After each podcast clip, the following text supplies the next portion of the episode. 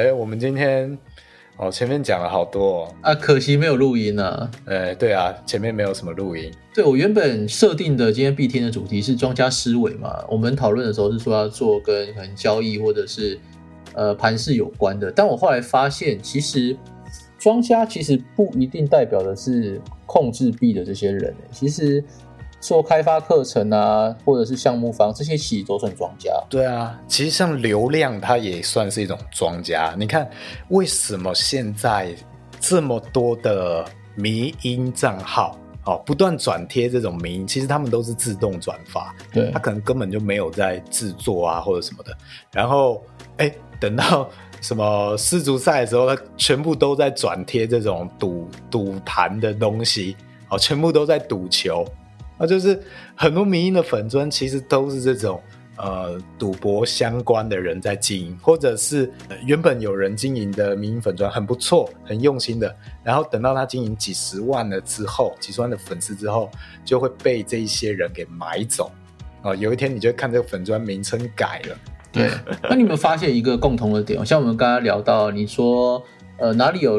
热点哪里跑嘛，就是把把重心放在那里。我就想到，其实这一些做迷音粉砖的人，他其实某种程度上他很聪明诶，因为他知道现在的热点，例如前阵子是世足，所以他的粉砖上原原本是迷音的，结果到世足的那一阵子，全部都在赌运彩。对啊，他知道热点在哪里，我们我们就要记记住这一个，就是他这个迷音粉砖带来的学习啦。从别人的这些庄家的手段去学习到别人是怎么经营跟控制流量的，所以如果以后以后你有经营 IG 自媒体或者是其他东西，那有热点之后啊，你就可以找那个热点发烧上的一些话题，然后再去把它做一个转发或是推广，其实你会获得更多人流。那这样子一次又一次堆上去之后，其实带来的这个流量或者是可以变现的能力，我觉得会更好。嗯，我觉得除了流量之外，呃，因为毕竟经营这种迷音的，或者还有另外一个很常见的是，呃，正妹的粉砖，正妹推广也是一大堆那种正妹推广的粉砖啊，一到了市值就开始赌球，基本上我看到了每一个，然后每一个都在都在推广赌球的。就就 只要遇遇到这些事件，他们就会露出本性，露出他们的獠牙。但其实这一些粉砖跟他们要推的商品差距有点大，所以我相信它的转换一定很差。哦，我们不一定要用这种方式啊。那我问一下啊，你刚刚说你追的这些美女粉砖，你追很多美女粉砖吗？对，为了研究用途。哦，OK，好好好，研究他们到底会不会推广赌球？哦哦，是是哦，哦是，单纯这个用途。原来是这样子啊！是是是，真的是为为那个什么，为研究牺牲奉献的男人。是是，所以嗯，再回到我们前面讲的，其实。我们前面没有录音之前，在讲的一件事情就是流量这件事情也是有牛市跟熊市，社群平台也是。所以你今天看到 Instagram 它的演算法让很多的网红，甚至很多教 Instagram 怎么经营的人，他现在的成效都很差。好，那我们不必一定要拘束在 Instagram 的这个战场，我们可以往其他流量比较好的地方。先去研究，等哪一天 Instagram 流量又恢复的时候，我们再把重心移回来。我像我前面有建议的是 YouTube Shorts，还有 TikTok，好，这两个大家不要觉得说，哎，短影音就是很尬啊，然后上面都是都是干片哦，呃，现在都是干片，是因为没有人跟他们竞争。你可以用比较高质感的影片，高品质的剪辑，你进去。偷嘛，你不一定要跟他们一样跳舞啊。那要做什么？我觉得两个性质有点不同。YouTube 它其实比较能够接受节奏慢一点，因为它的原本的平台性质都是长片嘛。尤其你看到，其实它的节奏很多很慢，像是 Vlog 之类的那些节奏都很慢。那今天他推了短影片的时候，你不见得要像 TikTok 那么嗜血、那么快的节奏、那么快的剪辑，你只要比。一般 YouTube 的长片剪辑快一些，其实你就蛮能够抓住目光。然后再快一点的可能是 Reels，Instagram 的 Reels，但是 Reels 我不太建议拿来做影片的，你想要账号增长很快，你现在如果去 YouTube 查 Instagram growth，就是 Inst Instagram 怎么成长，那些 YouTuber 都跟你说你要拍 Reels，但老实讲，我自己实测 Reels 蛮难获得追踪的，即使你呃拍了一部蛮不错的短片，成效很好，可能你追踪不到一千，结果你拍的这支影片有呃一万的浏览，但是很少人会追踪。我觉得这可能跟它的界面有关，它的追踪不是那么的直觉，大家不习惯。嗯，然后再来是，它会推广给很多不是你锁定的目标群众的人。像我之前有拍了一支影片，哦，在我自己小账拍的，自己个人账啊，两百人追踪也都是我的朋友。那拍一支影片，然后大概有一万的曝光浏览，然后有大概一百五十到两百人的暗赞吧。里面那蛮好的，呃，里面有九十五 percent 都不是台湾人，那我要你们的追追的暗赞干嘛？你即使追踪我，你也只会拉低互动，因为我的线动你们都看不懂啊。对啊，那我到底要你们干嘛？对啊，所以 reels 我会觉得说是用来增长你的账号的互动率的，嗯因为它很容易获得暗赞，哦，但是很难获得追踪。那你今天如果账号有点死的话，没什么人互动，那你 PO 一个 reels，也许演算法去判定你的账号会是有比较好的互动率哦，你可以用 reels 把那个互动率拯救回来。但是我觉得不能用来仰赖说你要靠 reels 一直拍 reels，然后就获得很高的增长啊、粉丝数的增长，我觉得比较没那么有效。如果你有心力去拍那么好质感的短片，在 Instagram 可以获得很高的点击、按赞跟曝光的影片，我觉得同样的心力，你拿去做 TikTok 的影片，啊，你可以获得更棒、更棒的成效。我觉得至少五倍以上的成效是 OK 的。然后你 TikTok 做完的影片，哦，你去找那种呃下载的软体，去水印的软体，或者是那个原素材，你就重新再上传到 Instagram 的 Reels，两边上传。好，我觉得 TikTok 要先传，然后再传 Instagram，因为我觉得我之前测试 Instagram 的 Reels 传完之后再去传抖音，我自己感觉它会去侦测你这个东西已经在 Instagram 上上传过了。不是第一手这样。然后那个流量就很差。虽然这有点都市传说，但我自己亲身感受是觉得好像有这件事情嗯嗯，哦，所以会建议有这样一个流程啊。那既然 TikTok 现在就是很推广影片啊，你很低质感的干片，你都可以获得很好的流量的话，那你为什么不把短片放在那边做首发，或者说你今天已经开始做 Reels 短片了，你为什么一定要拘束，或者是你有一个面子拉不下，觉得做抖音就输了？没有啊，就是我们今天都是跪在流量面前啊，流量在哪就跪到哪。跪跪在面前，对啊，流量就是流量，拜托你看我。哦，流量怎么包装都是流量啊、好不好？你就诚实的面对它啊、我们一样可以借由 TikTok 去经营自己的很有质感的个人形象，你不一定要在上面跳舞，好不好？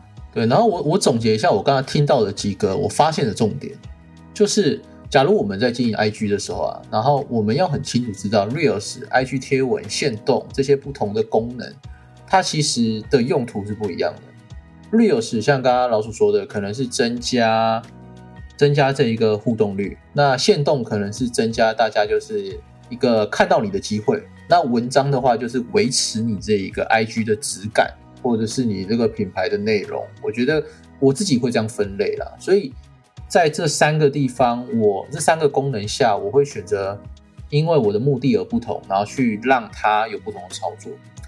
那你所以你会看到有些人疯狂拍 reels，为什么他 IG 没有成长？有些人疯狂发 IG 的文，为什么互动率不好？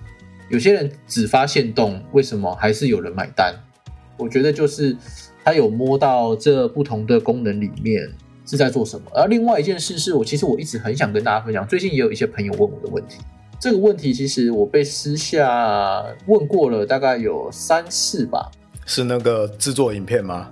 哦，不是哦，不是这个，是问我说呃，刚刚为什么你的你的商品、你的东西转购率这么高？你到底怎么卖的？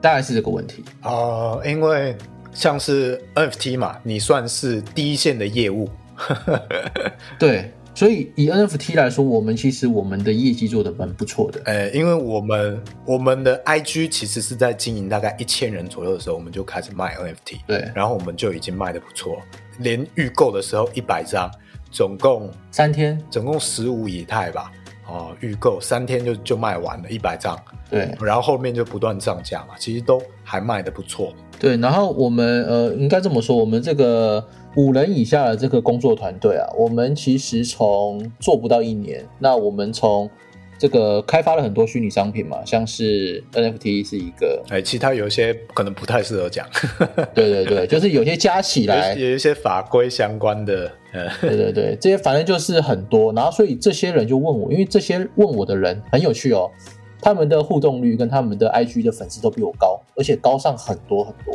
哦。但是他们最近有在卖课程，发现没有人买单。哦，哎，我这个我想先岔岔题分析一下，好，就是我觉得这跟你的人设有关。你这个账号一开始在经营什么东西，然后最后你卖了什么东西，他那个信任的累积是有很大很大的差异的。例如，你今天是一个经营生活感的，然后你突然卖投资相关课程，那个信任感是完全没有办法通用的。所以你即使卖了，也没有人会购买。然后在 TikTok 上面，我也有一个好像叫做木星人吧，他是一个 TikTok 上面很有流量的一个 TikToker，但是我相信他卖的变现能力不会到像是其他几万人追踪而已，但是在卖课程，平常就分享商业类，然后最后卖商业类课程的人，他的变现能力可能会比他们差，哦，因为他呃粉丝对你的信任度是很分散的。他不会认为说有哪一个领域你是这方面的专家，所以你很难去变现很高价值的东西。也许你去带团购，OK，哪一个洗发精好用去带可能可以，但你今天要带一个两万三万的一个课程，我相信是非常困难的，因为你其实信任感并没有累积在这个领域。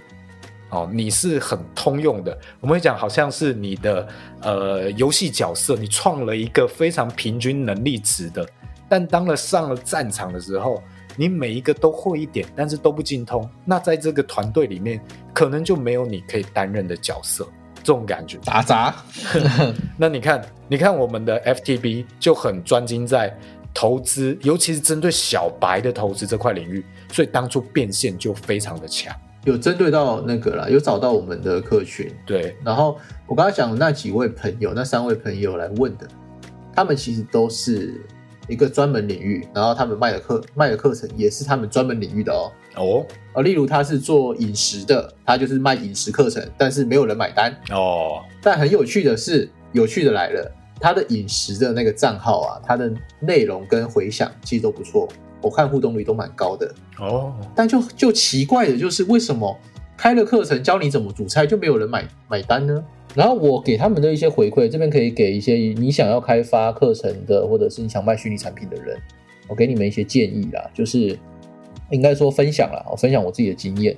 我觉得要卖东西，第一件事情，你绝对不能把重点放在你的内容有什么啊，例如我我我说我以我自己的身份嘛，我是幼教老师，然后我要卖幼教的课程。呃，老鼠，我现在卖你一个幼教课程哦，零到三岁幼儿法典、幼儿宝典，一百五十招教你如何驾轻就熟，就是教养你的小宝贝。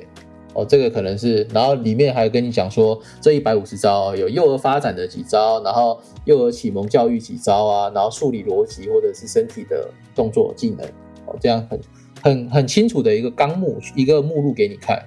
这种这种内容、这种课程、这种产品啊，其实我觉得是变现能力最差的，因为现在大多数的人非常的分散，注意力非常分散，他根本不会花时间看完你这么清楚的一个内容有什么。是所以你必须要在很快的时间抓住他的痛点。所以，例如我就会把这个课程设呃这个课程的那个 tagline 设计成哦，看完这本书，幼儿不再烦恼，类似这样子哦，好似有似无的感觉哦，这样子反而会比你刚刚介绍这么多的东西来的好卖一点。这是我的经验啦。我自己感觉这些人，就我听到的啦，他的基本盘也许并没有问题，他的账号或者他的人设，我觉得都是足以支撑他卖一个不错课程的。就我听起来，对，那我觉得比较有问题的，应该是你的这个课程啊，你把它当成一个商品嘛，这个商品的包装可能有点问题。对，那我们来举例一下好了。假设今天我要买，我像我最近有买艾丽莎莎的课程。好，老实讲，她的课纲有什么，我根本没有仔细看，对吧？是不是像我刚才讲的，对吧？根本不在意。我为什么会买他的课程？就是因为我有一个幻想跟想象，我买了这个课程，我就可以变成怎么样？我可以变成像艾丽莎莎一样，经过好几次延上公关危机，仍然都能够存活的很好，然后卖上千万的课程。哦，我会幻想我可以透过买这个课程，甚至购买这个课程本身就可以满足我的这个欲望跟想象，让我某种程度上，哦，我我拥有了这个艾丽莎莎这个能力，那个就很像是一种占有欲。哦，我缺乏的东西。我透过购买这个行为被满足了一个空虚，就像我英文很烂，我想要增进我的英文，然后我去买英文单字书，然后购买了之后，我就觉得我拥有了这一些英文单字，我就不去读了，我只是放在那边，所以英文单字书越买越多，而是这本书它的描述或它某种程度上满足了我一个空虚的痛点。而购买这件事情本身就填满了我，我不一定要去读，我不一定要去学。这个地方我打岔一下，让我想到前阵子有看一个 YouTube 在介绍史蒂芬霍金这个已故的一个科学家、物理学者、天文学者。他他其实他出了一本书叫《时间简史》，是这这本《时间简史》的书是一呃是一本做这个天文科普的一本书。然后呢，很有趣的是，大多数的人是看不懂这本书的。但是他会买来放在床头柜上，翻翻几页也好看不懂，继续硬着头皮往下看也好，好像就是你刚刚讲这种感觉。他是想要在线动上打卡，是不是？啊，我今天在看霍金啊，这有可能啦。但是对于对于会买这些人的，可能一开始是对这个有个幻想嘛，我是不是看了史蒂芬霍金的书，我就可以获得什么呃？洞悉这个霍金辐射的，知知道量子力学这些东西的一个概念哦，会科普在我脑袋里。干这本书也太硬了吧！看了之后会发现，哇靠，怎么看不懂？可是就夹着也要看，你知道吗？就 我我觉得这个应该不是一般的、一般的网红会会看的书。这个即使知识型的网红去看也太硬了吧！干，我看那些网红 PO 今天在。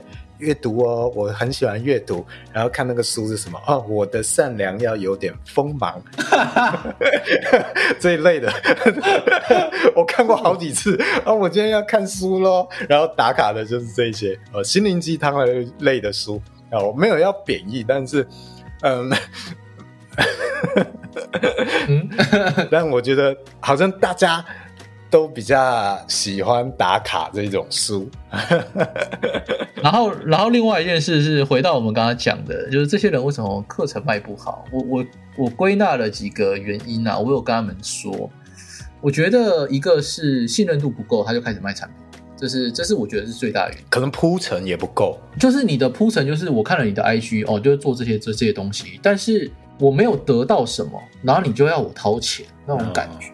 我觉得不是很好，而且不是，呃，而且不是说一篇两篇，就是他可能先发了三十篇 IG 贴文，然后就开始无情轰炸各种产品、各种代言、各种东西都接，无限都在夜配，你知道吗？所以后来就会让我觉得，你前面三十篇很好啊，继续保持啊，为什么后面三十篇全部都是夜配，衔接的不好？衔接的不好，对，这是一个问题。所以我觉得对于呃这个人的感觉，我觉得不够重，铺陈的不太好。嗯，再来就是你刚刚讲到一个很大问题，是他的课程啊，那个内容可能不吸引人，或者他人家看了他课程不会有个幻想。是，所以我就建议他说，例如你要卖一个教人家炒菜三十道中华料理哦，丙级的或乙级的这样子，可是没有人买单嘛，你倒不如找另外一个有名的人或者不会做料理的人，跟你一起录这一个影影像。就是你教他做菜，然后你们在闲聊，我都觉得这个会比你纯粹卖教怎么煮菜来的好，不是吗？而且我觉得这个其实很看你原本的受众群。呃，我先我这边问一下，它是一个呃细节来讲是怎么样的一个粉砖？它剖都剖些什么东西？知识类型的啊，知识类的，所以它本来就是教做菜的。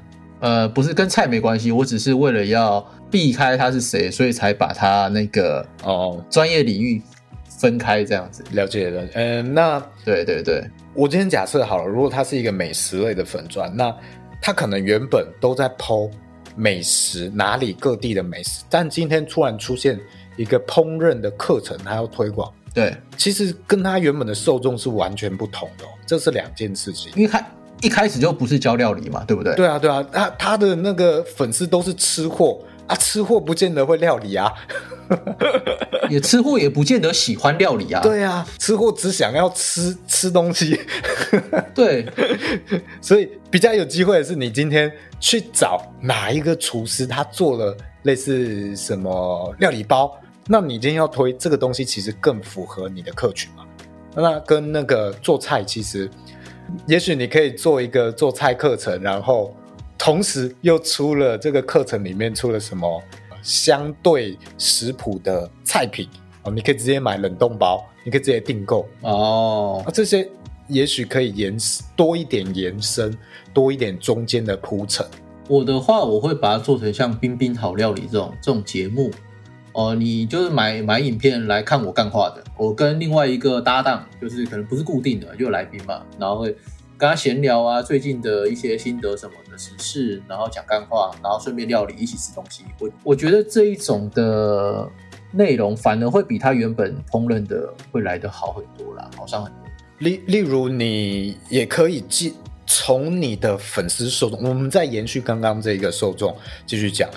那既然他们的都是吃货的受众，那你的课程就要针对吃货，包括你的标题啊，包括你描述的方式，都是要对吃货啊去沟通的方式。那你的课程可能就叫“哎，吃货也能简单料理，超越排队名店，三步骤做出排队名店的美食”，或者你针对吃货，吃货有一个需求是什么？他想打卡，他想拍美照。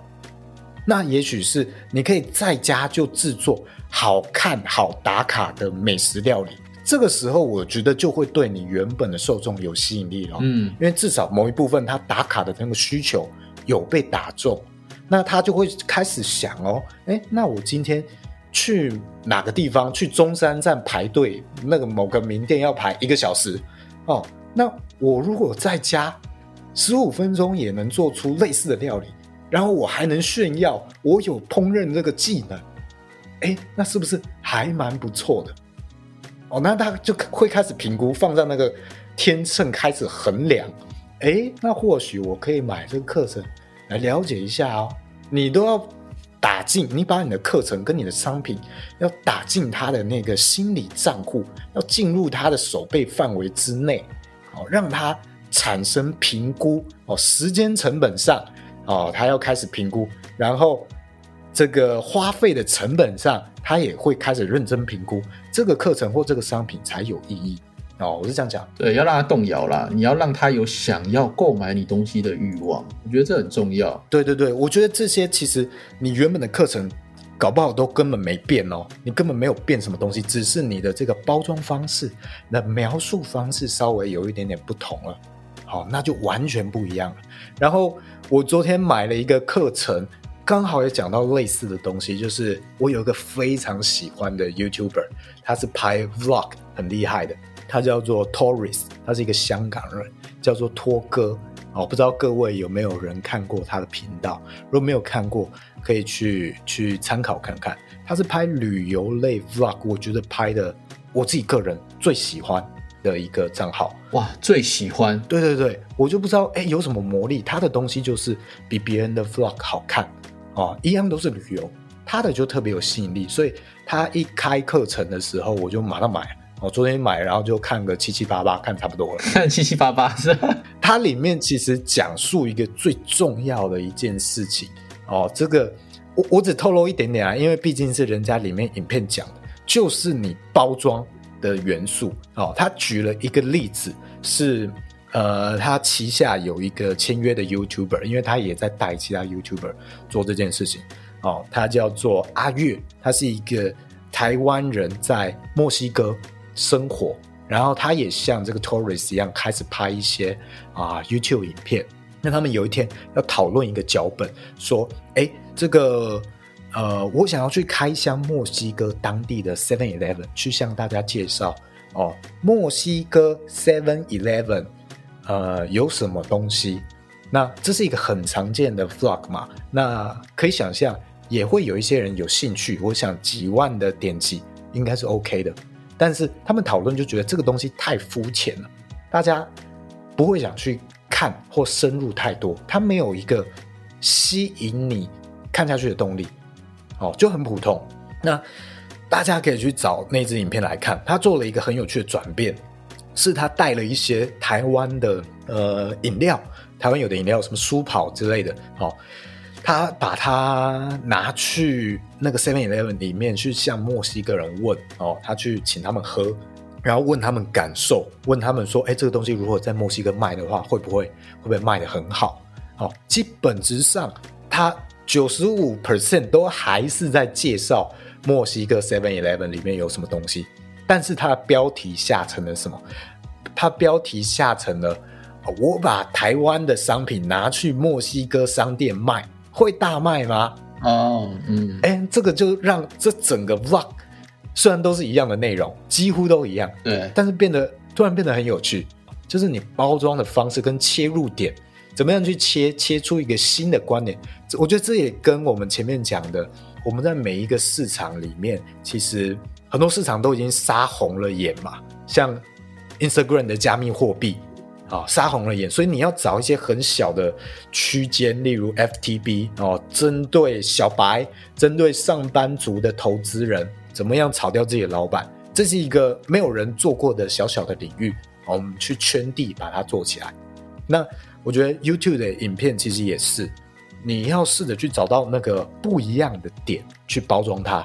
让它变得更有吸引力。那你今天做课程也是一样，你要怎么样丢出足够的诱饵，让他们能够进入他们的内心，突破他们的防线，好，进入他们的那个评估的天秤，这些我觉得是很重要的。你要去思考看看。那即使是同样的内容，都可以有非常不一样的成效。对，像这个这件事情呢，我最近在一些艺术家的。台湾的一些艺术家有看到这个问题了，就是我们的艺术家很会画画，很会设计啊，可是卖的 NFT 就是卖不好。对啊，然后总结一下刚刚的，我朋友问我课程跟 NFT 的，我得到的共同的点就是，他们就是一直毛起来在做这件事情。但是呃，我给的一个我我分享的其中一个建议就是说，呃，如果你要让别人买单你的东西，你你不一定要一直在 IG 推，或者是你。你分享你的作品，你可以变成是你经营一个赖社群或 d i s c o 社群，然后他们就问我了。可是这样子别人不就会白嫖我吗？哦就是可能会去问他问题，或问他例如交易技巧这种东西。然后我就说没有啊，你经营这个赖赖的社群，你就分享你的生活啊。例如你是吃货的嘛，那你就可以分享说哦，今天今天那个赖社群你就可能不是吃货的哦，就是风景照的哦，就是你去。吃那一间餐厅之前沿路的风景照或自拍照，让别人对你有信任度跟人的感觉，那这个社群里面就会变成你的铁粉。那铁粉要买你的买你的产品，你管他那个产品内容是什么，其实都很好卖，很好卖给这些人，因为他是你铁粉嘛。你看当初那一个干妈惊喜包的时候，有多少人，对吧？你们感受一下那个魅力。所以你只要做一个社群或者是一个私密的地地方哦，把这些人圈起来哦，圈起来养。圈起来给他们看外面看不到的东西，这才是卖课程的技巧，而不是一直说你的 NFT、你的课程的内容是什么。我觉得那倒真的倒是其次啦，那不是重点，重点是你跟这些铁粉们的互动，才促成了你后来的这些成交量。嗯，是，我觉得有一个一个概念，像对岸讲这个叫做私域，例如你的粉丝团、你的 LINE 官方账号，这些是属于你的私人领域的东西，或或 FB 的社团、Discord 的社群都一样。呃，你的 IG 刚接触你的人，或者是 TikTok 追踪你的人，这些我们可以把它当做是冷流量，就是他知道你，但是没有很熟悉，没有很信任你。这种情况下，他是很难去跟你有什么购买行为的。那你要把它导到一个你的私域，你去经营跟他们的信任。哦，这种时候你要一个一个回信讯息，很困难嘛？大家时间有限。但导到一个社群的时候，你出现花一样的时间讲话，全部人其实都可以互动到。那这个信任、信任感全部都有刷到。这种时候比较有效益。那这些私域的人就比较好，在做后续进一步的转换。但是有一个很重要的前提，这些一切你要经营什么商品，什么样的变现模式，我觉得这些都是在你账号开始之前，做账号、做自媒体之前，或做 KOL 之前，你就要先规划好的。嗯。当然，它过程中一定会有变化，但是我觉得你要先想好，你今天创这个账号，你要靠什么或什么商品跟什么方式变现，至少要有一个粗略方向。中间一定会有变动，没有关系，那个正常。但是你至少要有一个粗略的蓝图，你再去创。如果你今天都还没有想好的话，我建议你就先不用创这个账号。啊，我是这样子想的。然后那个时候啊，跟这位朋友在分享的时候，我就说，如果我是他的话，我会怎么接下去经营，跟开拓多元的一个收入模式呢？就是透过这些不同的赖社群哦，例如这个赖社群可能专门在发我的风景照自拍的，下一个赖社群可能专门是发我在家里用了什么、吃了什么的一些，例如电商的一些产品包，类似这样，那这些不就可以做团购跟课程吗？例如，有些人喜欢在家料理的，或者是快速料理的那种，你就他就会进去到你这一个在家这个起居起居的这一个赖社群嘛。那喜欢在外面美食、喜欢看风景、喜欢接近你的人，他就会去到你那个有风景跟自拍的那个社群。那这不同的客群，他们同时又可以在导流，或者是加强对你的这个信任度或人的感觉。那这个其实未来你如果卖一个通用课程，那个收网的那个变现是很高的哦。例如这五个，你例如你经营五个社群，有团购的，有有粉丝项的，然后有产品项的，有什么什么，总共五个。那你可以开发第六个这个产品，是这五个领域这五个社群的会员都是吃得到的，都是有这个需求的嘛？那有这个需求，你卖的是不是这五个？例如一个社群有一百个人。然后转购率我们就讲十趴好了。那如果有五个，你就五十个，至少保底就五十个人会跟你买这个产品。所以其实这才是保证你的产品卖得出去的一种方法，而不是一直钻研在我的内容要多精美，然后多么的完整，或者是我的图要多好看。我真的觉得这都是其次哦，重点就是你跟这些人有没有互动，他们信不信任你，这才是应该是你卖课程的人应该要 focus 跟你应该要努力的一个点。嗯，然后还有一个点，我觉得要提一下，就是很多人在经营账号，尤其我今天在看这些想要经营加密货币自媒体的人，他们经营的账号都好没有人感，好没有个性。这一点，如果你今天要做一个新闻网站，像你想要做啊这个手榴弹，或者你要你要做其他相关这种。大型的新闻网站，我觉得没有问题。但是你今天通常不会做到那个规模嘛，你也没有那个心力，你就自己很个人化的经营。那我觉得你应该要加入更多你的很明显的人设，例如你的好恶啊，你喜欢什么，你讨厌什么，你憎恨什么东西，你要很明显表现出来。这一点我觉得是干妈非常的。啊，非常明显，他没有，我觉得他没有刻意经营，但是他很本色演出，本色演出，就是他的好恶很明显。例如，他非常讨厌带单的人，所以他一直会在 IG 上面喷这些带单仔哦，跟单仔啊，一直在喷。那这件事情当然会树敌，有没有关系？啊，我觉得还好，还好的点是它其实是一个筛选机制。对，那你今天喜欢跟单的人，你你就觉得跟单是对的人，那你就不要看嘛。好，那不要看我，我不会有什么损失。我只要是去抓住所有这些人里面，他一样也有一点点对这件事情、对跟单有质疑的人。啊，那哎，原来你讲的这些，就是我心里在在考虑、在顾虑、觉得不太对的那些事情，你替我讲出来了，那我对你的信任就哔哔哔哔哔增长，那个好感度哇，一下一直飞奔飞飞涨。啊呀，可以可以再一次吗？刚那个那五个音，刚刚是本色演出，没有办法再模仿了。再再一次吗？噔噔噔噔噔，这样子增长，好不好？OK OK。给过后，那这件事情，这个人设不是要你说扮演一个完全跟你不一样的人，你要演戏，不是，而是你今天喜欢什么，讨厌什么，你试着去把他那个情绪放大一点点，好，那让你的观众感觉得到你喜欢什么，你讨厌什么。所以像我们那个火友阿劝啊，他有在经营那个新竹美食账，有没有？呃，你就可以好恶分明，什么？去你的客家粽，根本就是油饭嘛！哦，去攻击这客家人，然后那个闽南人就会哇哇哇！好，我我干话完了。他很明显说：“谁在说新竹是美食沙漠？站出来！” 公开跟他对对战，就是你非常喜欢新竹的美食嘛？你努力在挖掘这些，你就是要证明这件事情，新竹不是美竹美食沙漠嘛？对不对？所以你可以勇敢的说出来。因为这些无论是 YouTube、TikTok 啊，任何的账号，我们在讲述或者我们的童话故事也好，我们的小说也好，故事里面总是要有一些敌人啊，树立一些敌人，这个故事才会看得格外精彩。那你今天在设立你账号的人设，其实也是有一点这样。那干妈她就是把跟男仔。或者是这个发史币的这种史币仔、乐色项目仔，哦，都变成了他的敌人。那你看之前看到他的线动，就很像他在跟这些哦看不见的敌人在对战。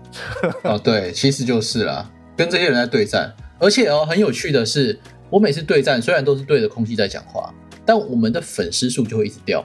这个就是一个筛选机制。没错，我把这些人筛掉了。对，没有关系，因为。你看，今天我们即使发发这个 NFT 好了，呃，你发个九百九十九个 NFT，那你需要多少粉丝？你你有个两三千、两千粉丝好了，你导购率五十趴你就卖完了。对，那当然这是一个很难的数字啦。但假设你今天有一百万的粉丝好了，你的导购率只有零点零零零一趴，那那不是也没用吗？那个粉丝数根本就不是一个重点，重点是有多信任你。而那个数字追踪数有多少根本就不重要，你超过九九九就已经超过标准了。对，所以，我们我们回到这个话题上，我为什么一直会不在意那些人，然后去去重视那些重视我的人的原因就是这个，因为你像跟单仔，他们也不会买我们 NFT 来学习嘛，他本来就不是我们受众啊，那我理他做什么呢？对啊，我我只要把我的重心放在原本就是我的受众。跟我一样讨厌跟单的人，然后一样跟我喜欢学习的人，这些人才是我的受众。那我只要把重心放在这里，我的利基利基市场在这个地方，我根本不用去管那些跟单仔怎么看我，怎么去喷我，那都这真的不是重点。当然啦，如果你喷的是有妨碍妨碍名誉的哦，我会提告哦。我跟大家报告一下，有在我们 B 听 p a c k e t 下面留言，有做人身攻击跟呃非事实的一些一些发言的哦，我已经提告了，然后。已经有成功提告，好不好？呃，像我以前，因为我在这个团队里面就是负责品牌还有公关嘛。对。那早期我会比较多介入，然后你这个是不是讲的太太凶狠了 之类的，然后会会有这样的顾虑。后来我就比较只针对啊，有一些新闻还比较不确定的，还未证实的，好，那我会建议干妈说，哎，这个可能先移掉。或者是有一些太个人情绪化，例如谁谁谁把 NFT 卖掉了，干妈在酸，我觉得哦，这个可能不是很有必要，度量会有点小，他就后来也把它删掉，比较针对这些小事，但是属于他本色演出的这些，他讨厌跟单仔啊什么，我后来就不太管他了，因为我觉得那就是干妈。如果今天我去限制他不要发这一些东西的话，那他就不是他了。那我今天请任何一个小编来都可以嘛？对，那还找干妈来经营这件事干嘛？其实这个人设是很重要的，因为我们今天为什么热爱使用社群软体，就是因为这某一些人的真实性让我们信任。你会看到我们追的不一定，我每天在看的线动。最常看线动的那几个人，通常都不是他特别美、特别帅，而是他的线动特别有趣。啊，有趣不见得是迷音很多，或者是很搞笑，而是很有他的个人特色，很有他的观点。其实我们要看的就是这些东西。那你今天要经营加密货币，或你要经营课程，我觉得都一样。那今天你如果今天要推商品了，中间铺陈要够。要仔细想一下怎么包装。然后我这边平反一下，就是好像你们会常看到我在线动上，不管是加密货币的喷项目、喷人啊，还是怎么样的，好像很凶一样。那天我们在 FTB 的持有者线下聚会的时候，后来聚会完的那一天，其实有一些人密我，他说：“他妈你本人跟我想的不太一样哎。”然后大意就是。大我就只讲大意啊，大概就是他们觉得我是个暖男，好不好？这个就等大家线下聚会自己验证哦。这是一个未证实的留言，哎，不是吧？有人证实了吧？样本数还没超过三十哦。OK，对，确实没超过，好不好？等超过三十，我就可以。我就可以发一个线动了哦！你们不要再说我是喷仔了哦！记名记名，连署超过三十。今天线下去的说我我是个暖男，我不是喷仔。同意，请在下方连署投票。投票。好了，今天的内容大致上就是这样。好了，喜欢我们社群的话，我们现在 NFT 是停售的状态。那呃，一样都可以先透过下方的这个关于我们的连接。哦，加入到我们 Discord 社群，我们还是有这个免费的频道可以看看，然后 IG 也可以看看。然后我再补充一件事，就是呃，其实我是很接受哦，我们都是很接受批评跟指教的哦。我们如果有任何你觉得我们讲不好，或者是有待考证的哦，欢迎在留言处可以告诉我们哦，批评指教的部分都可以。但是如果像是什么我们割韭菜啊，或是我们是骗子啊，这些就是非事实性的。哦，我绝对会提告哈，我本人绝对会提告。那如果你觉得我是骗子，可以，你可以拿出证据来喷我。那如果你拿不出来证据哦，我们就法院见。哦，就是这样。好，我补充完了。如果割韭菜的话，那我们干嘛每个礼拜还要这样子录 park？这很花时间呢。他觉得我割韭菜啊，没关系，我法院见。永远都会有人觉得你割韭菜嘛。对啊？也会有人觉得艾丽莎莎割韭菜啊，好不好？哦，艾丽莎莎提告，提告哦，支持支持，提告支持。好了，那我是主持人老鼠，我是主持人老干妈。好，我们下次再见，拜拜，拜拜。